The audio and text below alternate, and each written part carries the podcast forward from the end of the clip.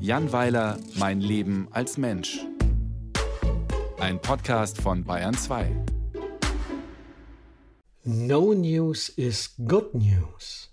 Der Psychologe sagt, es sei normal, wenn sich die Kinder über einen längeren Zeitraum nicht bei einem melden oder nur dann, wenn sie etwas brauchen, zum Beispiel 659 Euro für eine Waschmaschine oder das Rezept für den Nudelauflauf. Insofern hatten Carla und ich bis vor einiger Zeit eine musterhafte Beziehung. Sie hat einen eigenen Klingelton auf meinem Handy und wenn ich den höre, weiß ich, dass ich gebraucht werde. Aber seit einiger Zeit schweigt mein Handy, seit vier Wochen, um genau zu sein. Einerseits ist es eine gute Nachricht, weil es bedeutet, dass sie klarkommt. Auf der anderen Seite finde ich es hochgradig beunruhigend, wenn sie mich so überhaupt nicht, also gar nicht quasi null braucht. Im Autoradio höre ich dann diesen Psychologen, da bin ich unterwegs zum Einkaufen.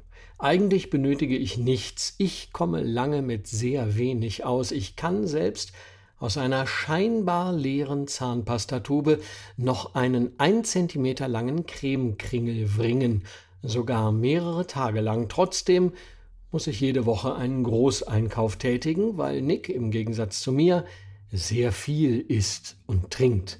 Saure Glühwürmchen, Clubmate und zahllose andere Produkte, die ich nicht einmal für Lebensmittel halten würde. Naja, egal. Jedenfalls braucht er seinen Vater noch und das mag ich.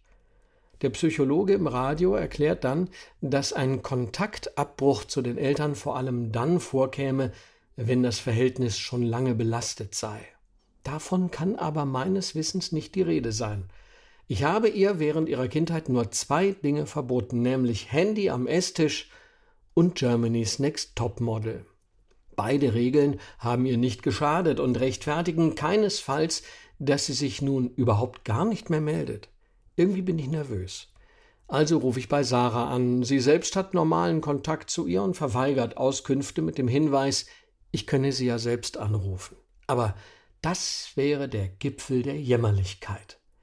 Ich wende mich lieber an ihren Bruder, der sehr begeistert ist von der neuen Schokopudding-Sammlung im Kühlschrank und mir erklärt, er wisse gar nichts und selbst wenn er etwas wisse, könne Carla sich auf seine Verschwiegenheit verlassen.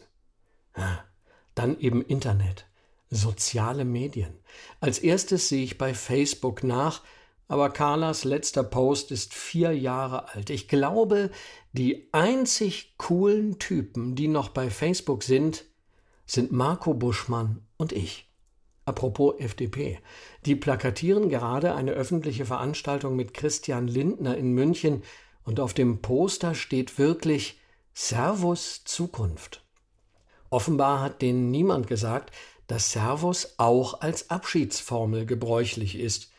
Wenn man die FDP für fortschrittsfeindlich hält, liest man automatisch Christian Lindner Tschüss Zukunft. Sehr ulkig. Naja, auf Insta auch nichts wirklich Erhellendes. Carla geht gerne aus und sie hat eine 40 Zentimeter lange Bratwurst gegessen. Nichts deutet auf Gründe hin, wegen derer man seinen Vater nicht anruft. Nachdem das Internet bei der Informationsbeschaffe versagt hat, bleibt nur noch eine Möglichkeit, Maxi, Carlas Freundin seit frühen Schultagen. Ich habe ihre Nummer, weil man früher immer die Nummern der anderen Kinder hatte. Ich könnte sie anrufen, vielleicht weiß sie ja was, aber dafür muss ich sie austricksen. Da rechne ich mir gute Chancen aus, denn Maxi macht wirklich nicht viele Bilder pro Sekunde. Das könnte klappen. Ich rufe sie also an und sage, dass ich ja seit Ewigkeiten nichts mehr von ihr gehört habe, und dann droppe ich den riskanten Satz, also das mit Carla ist ja echt krass. Und Maxi fällt voll auf diesen Bauerntrick herein. Drei Minuten später weiß ich alles.